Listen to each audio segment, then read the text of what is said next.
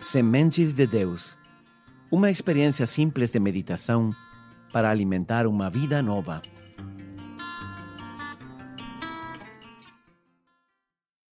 Olá, bem-vindo à série O Advento que mudou minha vida.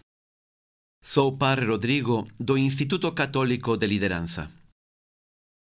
Natal significa muitas coisas, mas contemplando o coração de Maria, descobrimos que Natal é antes que mais nada tempo de alegria e de salvação. Mas também, e agora gostaria de refletir sobre isso, Natal é tempo de reconciliação.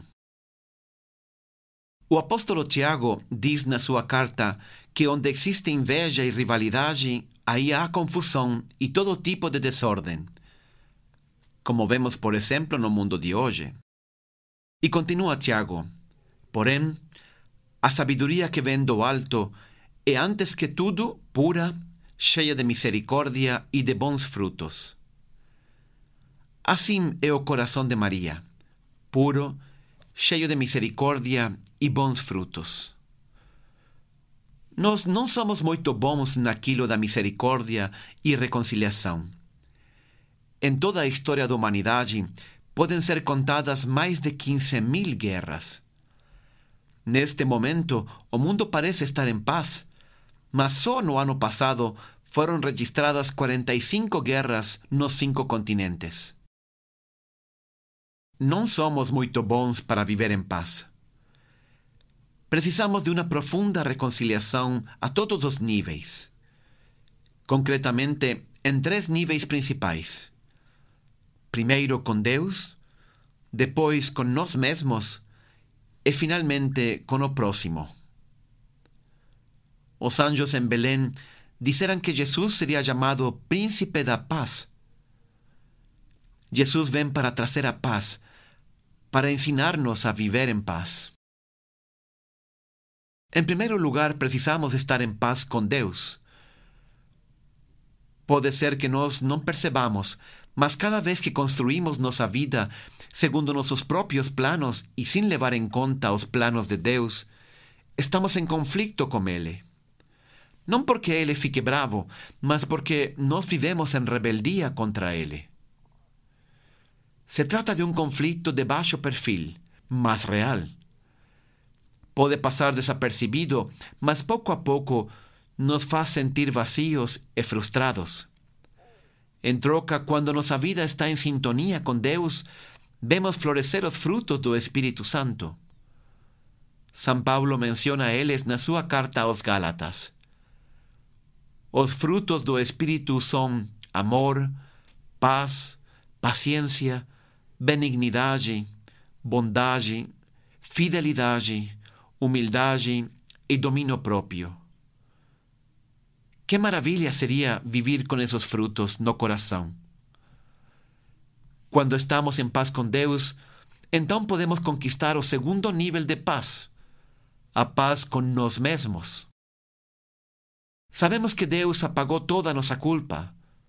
Somos livres para olhar o futuro com confiança e com alegria. Aprendemos a depositar todos nossos problemas e preocupações em Deus que cuida de nós. Ninguém pode estar em paz consigo mesmo se antes não está em paz com Deus. O que nos tira a paz?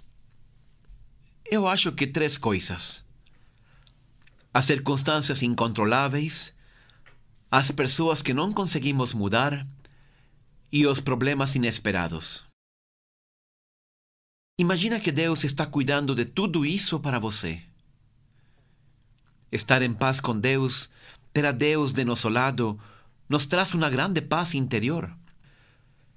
Precisamente porque podemos descarregar todas nossas preocupações em Ele. Não é que não tenhamos problemas, mas aprendemos a confiá-los nas mãos de Deus.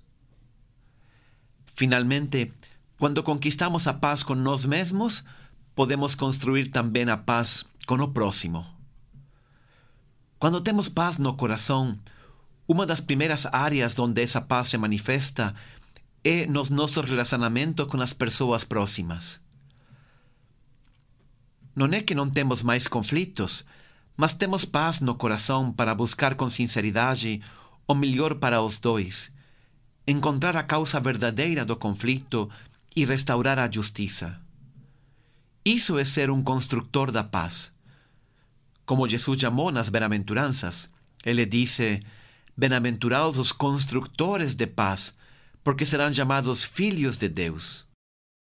Jesus não disse bem-aventurados os pacíficos, mas os construtores de paz.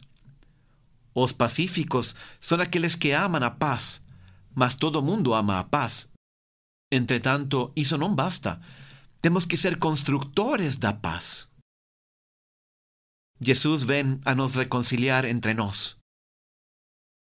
Isso é difícil porque pensamos que reconciliar-se significa solucionar todos os problemas e diferenças com as pessoas que têm nos ofendido. Mas o que Jesus pede é o perdão, o perdão do coração.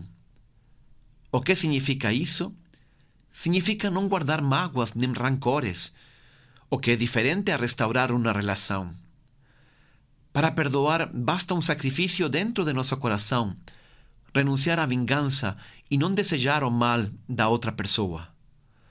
Para reconstruir um relacionamento, é necessária a conversão das duas partes e isso não sempre está ao nosso alcance. Jesus veio a trazer a reconciliação, começando por la reconciliação com Deus. Essa íntima união de Maria com Deus foi o que permitiu a ela ser a porta pela qual o Filho de Deus entrou no mundo. Essa profunda harmonia de Maria com Deus é modelo de nossa união com Deus. Ela é a criatura mais perfeita e o modelo de toda nossa vida cristã.